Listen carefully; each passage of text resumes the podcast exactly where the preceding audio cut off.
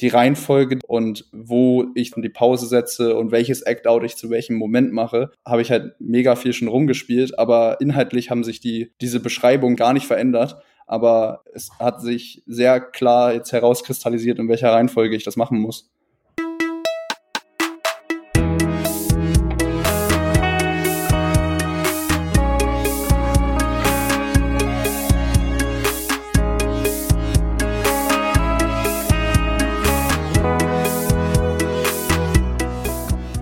Herzlich willkommen bei Setup Punchline. Mein Name ist Bernhard Hiergeist und das ist ein Podcast über Stand-up Comedy. Das ist Folge 1 der dritten Staffel. Wir hören hier immer Live-Aufnahmen von Comedians und dann erklären uns diese Comedians, wie sie das gemacht haben. Zum Beginn der dritten Staffel tut das Jorik Tide aus Hamburg.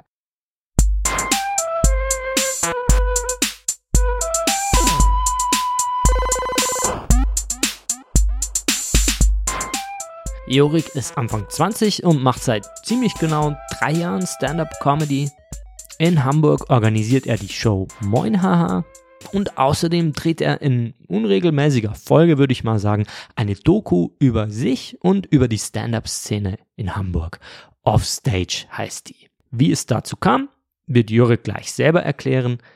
Übrigens ist er auch Gewinner des Nightwash Talent Award 2020 also in einer Zeit, als das im Herbst letztes Jahr mal für eine kurze Weile ganz gut ging, aufzutreten. Und zwei Auftritte hat er da gespielt und von einem dieser beiden Sets beim Talent Award hören wir jetzt ein Bit von Jorik vom Oktober 2020.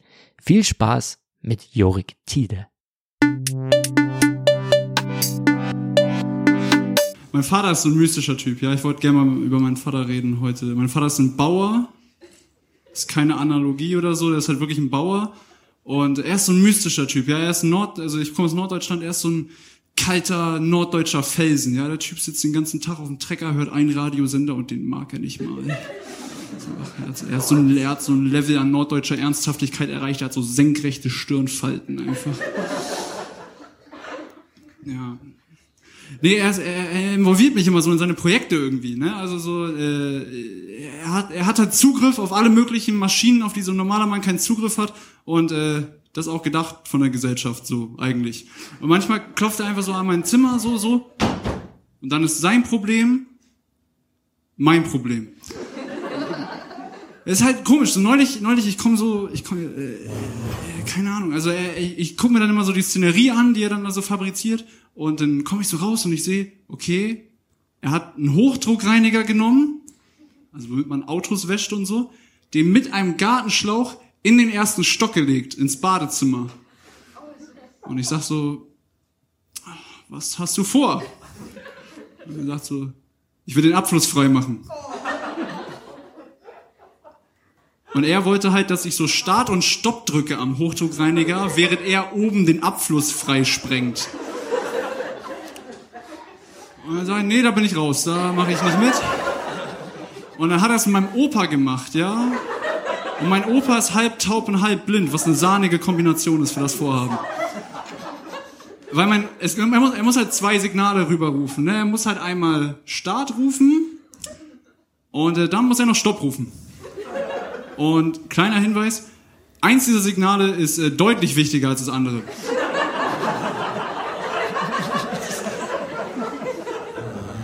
Und ich setze mich ins Wohnzimmer und ich gebe mir das wie so ein Audiohörbuch. Ja, bin nicht physisch anwesend, aber ich höre mir so an, was passiert.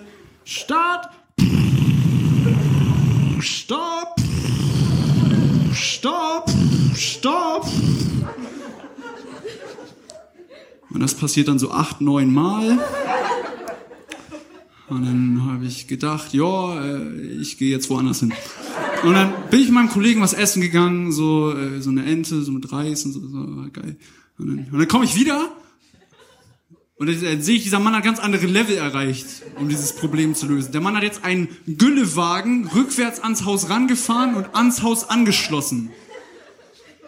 Also für die, die nicht wissen, was ein Güllewagen ist, das ist so ein riesiger Tank, um Kacke auf ein Feld zu ballern. Und ich finde, die Beschreibung reicht auch um zu wissen, dass man das nicht an ein Haus anschließt. Und ich rufe so hoch, was hast du vor? Und er ruft so runter, ich pump das Haus leer. Und dann sagt er so, Jorik, bleib mal unten, mach Kaffee. So mache ich halt Kaffee, ne? Also so, mache ich so einen Kaffee, einen Filter und so, und dann denke ich so, warum hat mein Haus eigentlich zum Leerpumpen mit einem Güllewagen einen passenden Anschluss?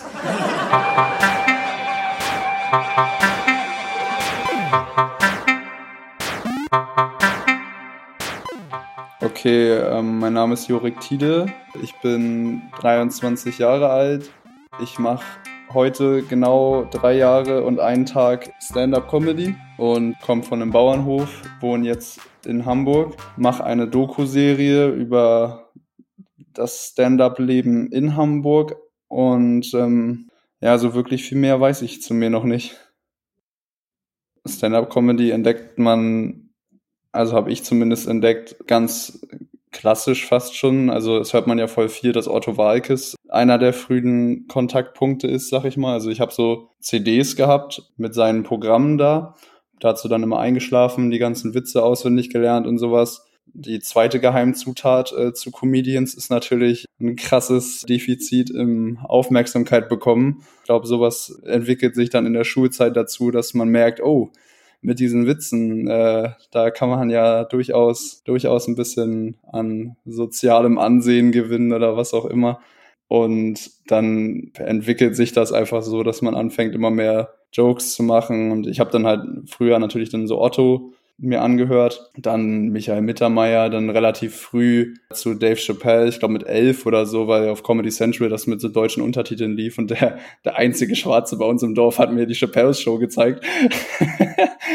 und dann äh, aus irgendeinem Grund Jeff Dunham noch geguckt, aber dann irgendwann Louis C.K. mit so 13, 14. Dann eine Zeit lang nix. Dann hatte ich so eine Deutschrap-Assi-Phase, dann war mir Comedy wieder egal.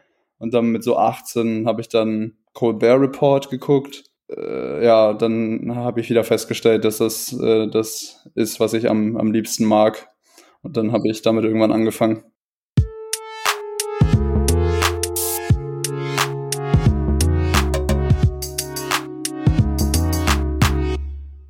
Diese kognitive Dissonanz ist natürlich mega offensichtlich, wenn du so einfach aus der Provinz kommst von einem Bauernhof siehst halt aus, wie du aussiehst und dann hörst du irgendwie Future und Gucci Mane oder irgendwelche Deutschrapper, äh, die da erzählen, wie sie mit so und so viel Kilos äh, nach Tschechien fahren und zurück und oder das das bringt also das fällt dir halt relativ offensichtlich auf, dass dass du da dass das irgendwie nur so eine Phase ist wahrscheinlich. Also ich mag Hip Hop immer noch mega gerne, ich höre auch immer noch quasi fast nichts anderes, aber ähm, das irgendwie so zu emulieren oder so, das das das verkneife ich mir dann doch lieber jetzt ich habe viel drüber nachgedacht, was der Ort bedeutet, wo man herkommt, sag ich mal. Und ich hab, bin halt nie umgezogen so und ich habe mein ganzes Leben da gelebt so und auch bin mit 22 ausgezogen, also habe auch relativ lange da gelebt. Dann in diesen 22 Jahren hast du auch ein bisschen Zeit über diesen über diesen Ort, sag ich mal, so nachzudenken. Es ist eher unfreiwillig, also ich will gar nicht so viel eigentlich über den Bauernhof reden. Ich versuche es mir auch in letzter Zeit eher zu verkneifen, sag ich mal äh, weil man will ja auch nicht der Bauern-Comedian werden. Man will, also ich, ich hatte das einmal nach der Show, da kam, äh, da hatte ich, glaube ich, 14 Minuten, ich hatte einen 20 Minuten Auftritt, hatte, glaube ich, 14 Minuten kreative, coole Ideen und sowas und dann am Ende diese sechs äh, Minuten Bauernhofgeschichte. Und dann kommen die halt danach zu dir und sagen so, ey, dich fand ich am geilsten, ich höre immer am Radio, Günther, der Treckerfahrer, das ist genau, wo du reinpasst. Und ich denke so, hm, ist, das denn wirklich genau, wo ich reinpasse?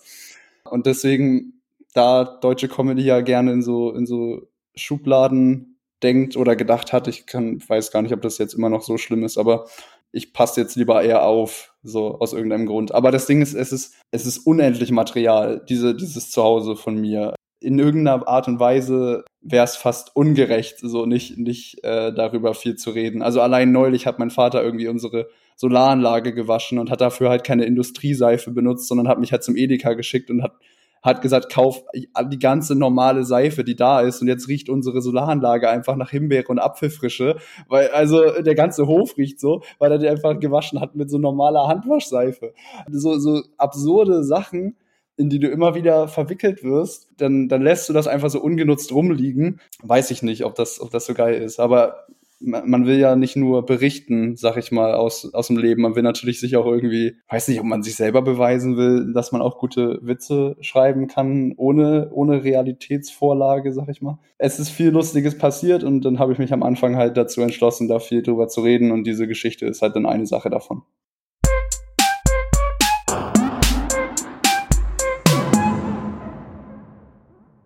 Ich, ich bin ja auch erst drei Jahre dabei. Ich weiß gar nicht, ob das schon so überhaupt genug ist, um so klar zu sagen, wie mein Prozess ist. So, also bis zu einem gewissen Grad kannst du ja auch nicht entscheiden, was dir einfällt. Du nimmst ja irgendwie die Ideen, wie sie dir zufliegen. Also du, klar, du setzt dich hin und schreibst und so, aber so richtig kontrollieren kannst du ja nicht, äh, was, was dann kommt, sag ich mal. Und wenn du ein reales Erlebnis mal als Grundlage nimmst. Meistens bemerke ich dann bei mir, dass ich daran irgendwas witzig finde, was anderen entweder nicht auffällt oder was gar nicht so witzig ist auf den ersten Blick. So richtig einen Prozess habe ich meistens nicht. Also klar, man hat so Eingebungen, die schreibt man dann auf. Manchmal gehst du mit denen direkt auf die Bühne, manchmal schreibst du noch mal ein bisschen dran rum. Ich mache mit Alex Stolt manchmal, das ist mein Mitbewohner, so ein Ding, wo wir sagen, okay, Timer, 45 Minuten, jeder geht in sein Zimmer und schreibt so viele Jokes, wie er kann. Und dann nach 45 Minuten setzen wir uns äh, jeweils in ein Zimmer und gucken, was dann rausgekommen ist. Ja, also der Bessere gewinnt. Also das ist dann ein bisschen dieser Competition-Faktor. Dann riffen wir meistens noch auf den Ideen rum und da kann auch schon was entstehen. Das, das wäre eine Art und Weise, wie ich äh, auch schreibe. So Alltagseingebungen landen meistens in der Notiz-App, werden dann von der Notiz-App in äh, auf, auf DIN A4-Zettel auf einem Klemmbrett äh, wahrscheinlich befördert, auf dem ich dann ein bisschen freier rumschreibe, so. Also auch äh, Zettel ohne Linien, das, das sieht immer alles sehr wirr aus. Dann, wenn sie fertig sind, ist der nächste Schritt eigentlich, die einzuspielen. Ähm, und dann, wenn sie eingespielt sind und ich die Wortwahl genau habe, dann habe ich noch ein so leder eingeschlagenes Notizbuch, wo ich dann die fertigen in, in Anführungsstrichen fertigen Bits äh, reinschreibe als Sammlung.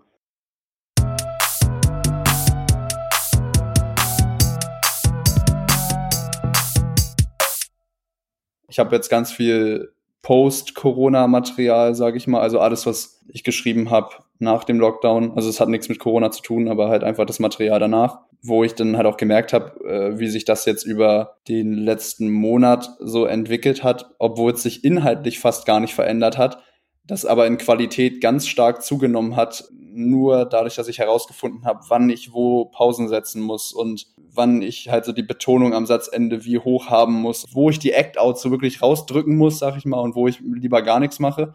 Und, und das ist halt auch voll wichtig. Und erst wenn ich das halt alles hab, dann bringt's mir halt auch erst was, wenn ich das in so ein äh, endgültiges Notizbuch reinschreibe, wo ich dann meine Bits gesammelt habe. Das ist mir auf jeden Fall schon oft genug passiert, dass ich die Sachen Wort für Wort gleich gesagt habe, aber gar nicht funktioniert haben, weil entweder das Tempo off war, die Betonung nicht gestimmt hat, die Pause an der falschen Stelle war oder die Reihenfolge von Sätzen nicht richtig war. Also ich habe jetzt gerade, habe ich kann ich ja so anteasern, habe ich ein Bit darüber, wie ich schwimmen gelernt habe. War natürlich auch auf dem Dorf im Freibad da charakterisiere ich unseren Bademeister so ein bisschen. Die Reihenfolge der Charaktereigenschaften und wo ich zwischen den Charaktereigenschaften die Pause setze und welches Act-Out ich zu welchem Moment mache, da habe ich halt mega viel schon rumgespielt, aber inhaltlich haben sich die, diese Beschreibungen von ihm gar nicht verändert. Aber es hat sich sehr klar jetzt herauskristallisiert, in welcher Reihenfolge ich das machen muss. Ich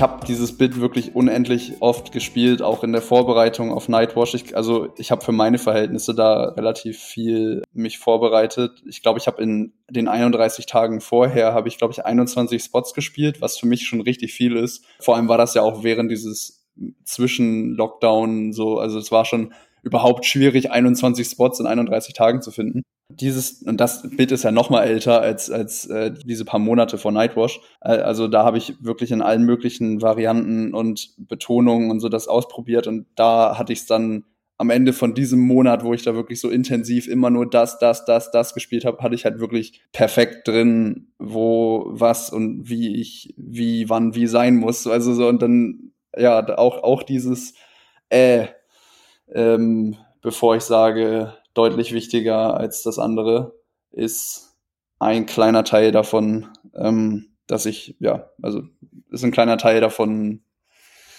ja, ist ein kleiner Teil davon. das Handy-Ladekabel-Ding ist, ist, glaube ich, das habe ich einen Tag vor dem Halbfinale, ist mir das eingefallen. Oder ich glaube, vielleicht sogar noch am Tag des Halbfinales. Also das war das eine Ding, was ich da getestet habe, was irgendwie spontan da noch reingeflossen ist, was ich dann auch noch schnell, man muss ja immer das Set dann auch abtippen und den schicken, äh, weil es ja aufgezeichnet wird, dass sie wissen, worüber du redest, äh, muss ich noch ganz schnell mit ins Skript reinbauen und den schicken hier, das ist noch dabei. Also wie das gekommen ist, das muss wahrscheinlich irgendwie diese Intensität der Situation gewesen sein und dann, dass man den ganzen Tag nur an dieses eine Bit denkt und dann ist das, ist das irgendwie so gekommen, dachte ich so, yo, das passt. Aber wie das passiert ist, ist wieder das Thema, äh, dass man sich, glaube ich, auch nicht aussuchen kann, was einem einfällt. Und es war dann einfach so eine Idee, die da plötzlich noch einen Platz gefunden hat in dem, in dem Bit. Das äh, ist dann dauerhaft äh, geblieben, wenn ich das Bit dann nochmal wieder raushol. Was ich auch nicht mehr so oft mache, muss ich sagen.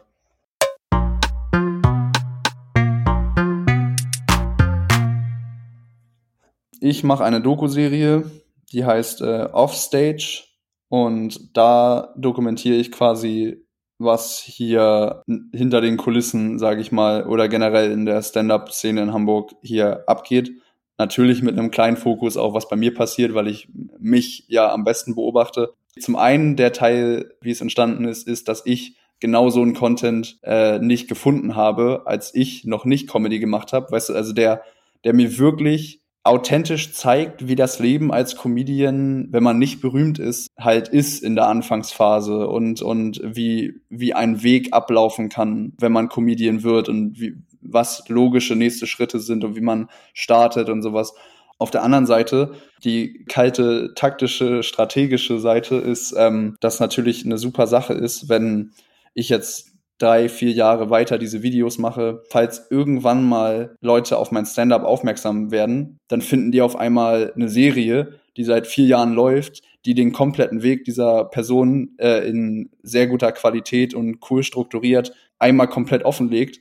Ich glaube, das äh, ist, ist sehr gut, wenn du dann so Publikum auf Langzeit an dich binden willst. Also weil die dann wirklich checken, wie, wie dieser Typ äh, drauf ist oder so ja, also es, es macht das Ganze richtig dreidimensional, sag ich mal. Mache ich halt jetzt im Voraus, damit, wenn dann irgendwann dieser Moment kommen sollte, hoffentlich kommt er irgendwann, ähm, und Leute interessieren sich dann äh, für dein Stand-up, dann ist das da, dann musst du es nicht mehr machen. Jemand wollte die Serie auch mal ähm, kaufen oder vertraglich an sich binden und das dann äh, in seinem größeren Programm anbieten. Habe ich aber nicht gemacht, einfach aus ganz vielen Gründen. So.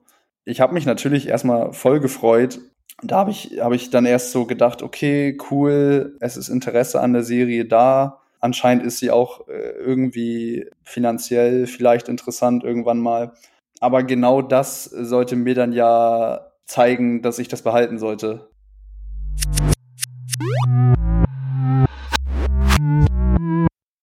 Meine absolute Liebe ist, ist Stand-up so und das soll auch immer im Fokus bleiben auch wenn ich mal so irgendwelche Serien produzieren sollte, irgendwann mal. Oder vielleicht ein Film wäre auch cool. Aber das soll alles nicht, nicht äh, ablenken davon, dass ich Stand-up-Comedian bin oder, oder Stand-up-Comedian sein möchte. So. Und auch nichts anderes. Also alle anderen Sachen sind Extras. Äh, aber ich will Stand-up-Comedian sein und auch, auch nichts nix soll da irgendwie an diesem Weg irgendwas ändern. So. Alle, alle Anstrengungen, die ich in so eine Sachen reinstecke, sind auch nur dafür da, damit ich so gut wie möglich ein Stand-up-Comedian sein kann.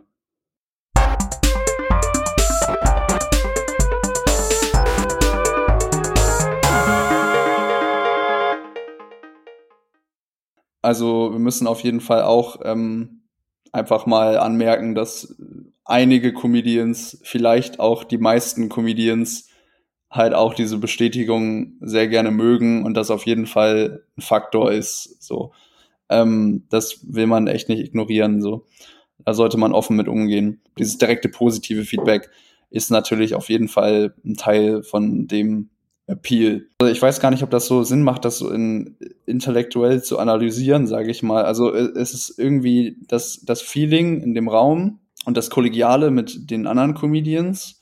Ich weiß nicht, das ist irgendwas, das hat was sehr,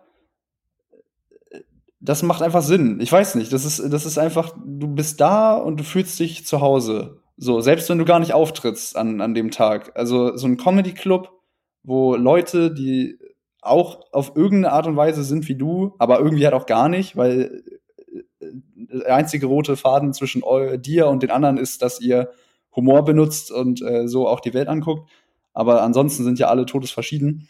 Das Stand-up ist, ist äh, ach man, das ist einfach, es ist einfach, es ist einfach Hammer. Also äh, was, was anderes fällt mir da gar nicht, gar nichts ein. Das ist wirklich Nee, alles andere ist irgendwie auch cool. Du kannst Filme machen, du kannst Serien machen und so. Dann hast du vielleicht online oder so Resonanz und dann, hey, das ist eine coole Sache und kannst auch Preise gewinnen für irgendwelche Serien und Filme und sowas, aber einfach dieses Feeling von einem Publikum mit 100 Leuten, wahrscheinlich ist vielleicht, vielleicht schon die ideale Menge, 150 vielleicht, und dann einfach mit deinen Freunden zusammen da den Laden richtig auseinanderzunehmen. Das ist einfach das Geilste, was es gibt. Also ich, ich bin noch jung, aber mir ist noch nichts Geileres über den Weg gelaufen. Vielleicht gibt's noch was Besseres, aber ich weiß nicht. Ich, ich, ich sehe das eher skeptisch. Warum es das Beste ist, kann, weiß ich nicht, aber es ist auf jeden Fall unfassbar schön.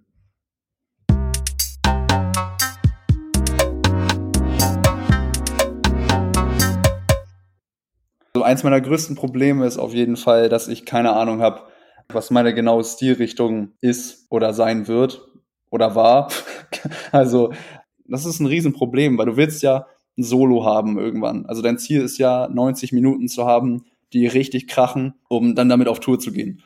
Und äh, wenn du nicht weißt, was ein roter Faden ist, im Stil, sag ich mal, oder in der Themenauswahl oder in allen möglichen Belangen, dann ähm, helfen tut es nicht. Also es kann natürlich immer noch ein cooles Solo am Ende dabei rauskommen, aber ähm, ist schwierig. Also ich, ich, ich mache Physical äh, Stuff, perform die Jokes teilweise auch körperlich aus. Manchmal sitze ich mich nur auf dem Hocker hin und mache gar nichts. Bisher habe ich gar keine Schiene gefunden.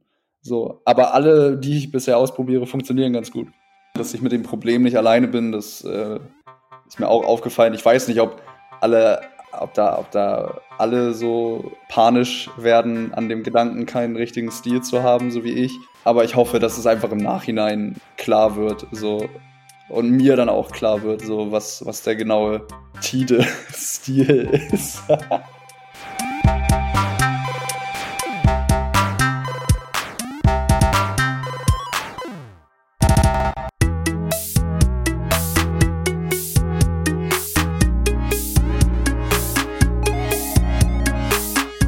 Das war Jurik Tide mit einem Bit über einen verstopften Abfluss auf dem Bauernhof. Ich freue mich sehr, dass er heute bei mir war. Die Aufnahme, die wir gehört haben, stammt vom Nightwash Talent Award im Oktober 2020 und auf dem YouTube-Kanal von Nightwash findet ihr übrigens auch die beiden kompletten Sets, die Jurik da gespielt hat. Ebenfalls auf YouTube findet ihr alle Folgen von Offstage, das ist eben die Doku-Serie von Jorik. Sehr zu empfehlen. Es gibt auch einen kleinen Artikel auf Setup Punchline darüber. All das und alle weiterführenden Links zu Jorik Tide findet ihr aber wie immer auch in der Beschreibung der Folge. Das war's für diese Woche. Bis zum nächsten Mal.